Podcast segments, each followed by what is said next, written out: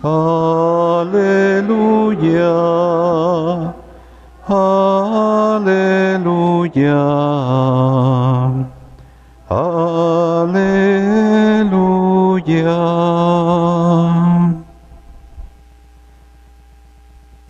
El Señor esté con ustedes. Del Santo Evangelio según San Lucas.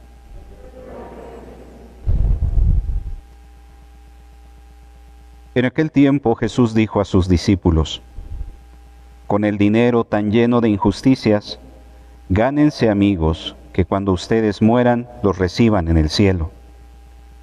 El que es fiel en las cosas pequeñas, también es fiel en las grandes. Y el que es infiel en las cosas pequeñas, también es infiel en las grandes. Si ustedes no son fieles administradores del dinero tan lleno de injusticias, ¿quién les confiará los bienes verdaderos? Y si no han sido fieles en lo que no es de ustedes, ¿quién les confiará lo que sí es de ustedes? No hay criado que pueda servir a dos amos, pues odiará a uno y amará al otro, o se apegará al primero y despreciará al segundo.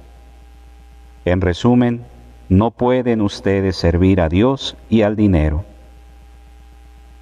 Al oír estas cosas, los fariseos, que son amantes del dinero, se burlaban de Jesús.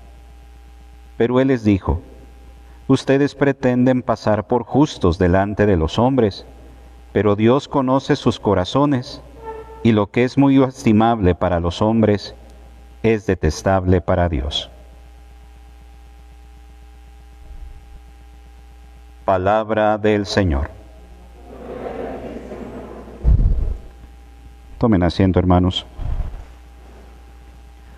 El pasaje del Evangelio con el cual estamos cerrando esta trigésimo primera semana ya del tiempo ordinario es tomado del Evangelio según San Lucas y que el evangelista, uniendo distintas frases que Jesús dijo, quizá de un modo separado, nos las ha presentado aquí como un compendio para hacernos entender esta incompatibilidad que existe entre el mensaje o aquel que quiere ser discípulo de Jesús y quien se afana por las cosas materiales, quien se afana, se obsesiona por las cuestiones del dinero.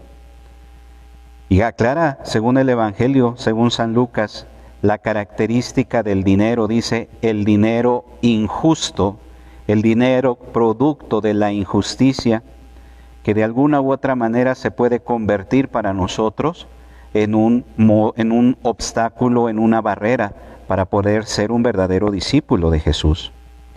Ya lo hemos reflexionado en otras eh, oportunidades en torno a lo que Cristo habla de la riqueza y lo que habla de lo material.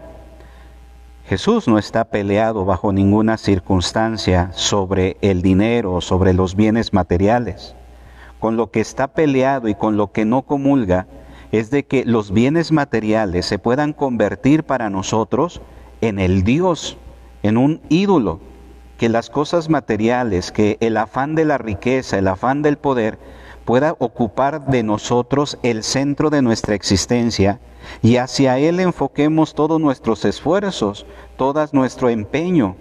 Finalmente, hay quien vive solamente para tener dinero, y por el hecho de, tener más dinero y de buscar cada vez más dinero, se olvida de las cosas esenciales de su propia existencia y obviamente se olvida de Dios y del centro que Dios debe de tener en la vida de cada uno.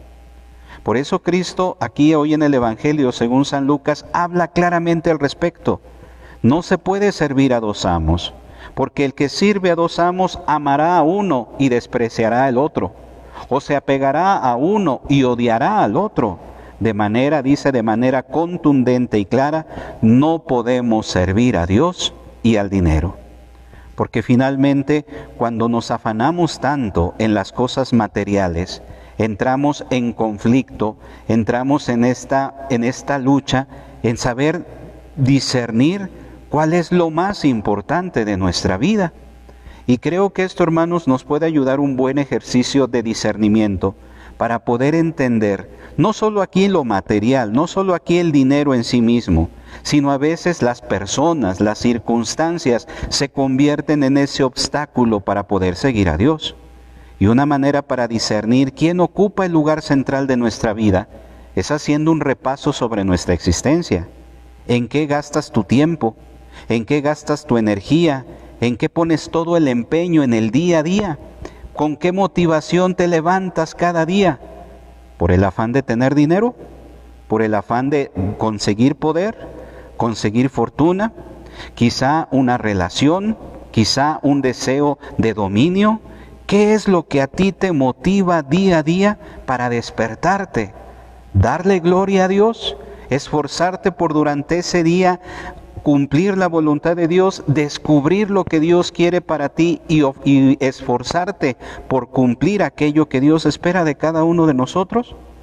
¿Qué es lo que nos motiva en el día a día para que ahí nosotros verdaderamente podamos descubrir quién es el que ocupa el centro en nuestra existencia.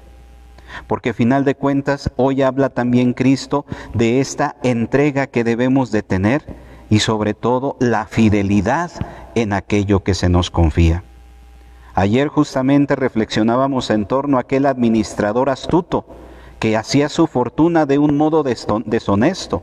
Hoy nuevamente Cristo vuelve a hablar de la fidelidad diciendo que aquel que no es capaz de ser fiel en las cosas sencillas, no podrá ser fiel en las cosas de valor.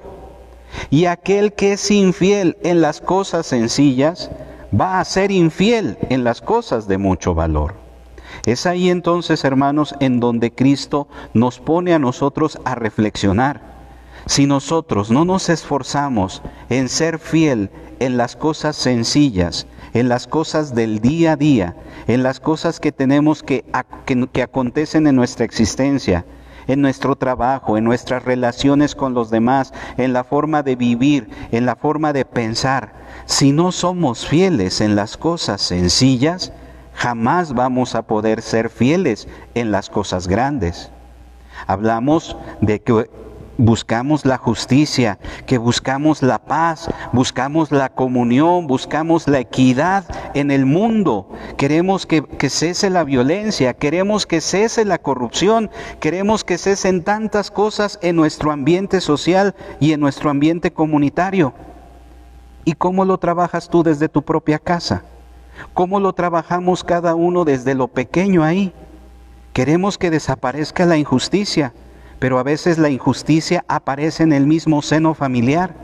Queremos que, que desaparezca la corrupción, que desaparezca la violencia, y a veces esas son las realidades del día a día en nuestro propio entorno familiar.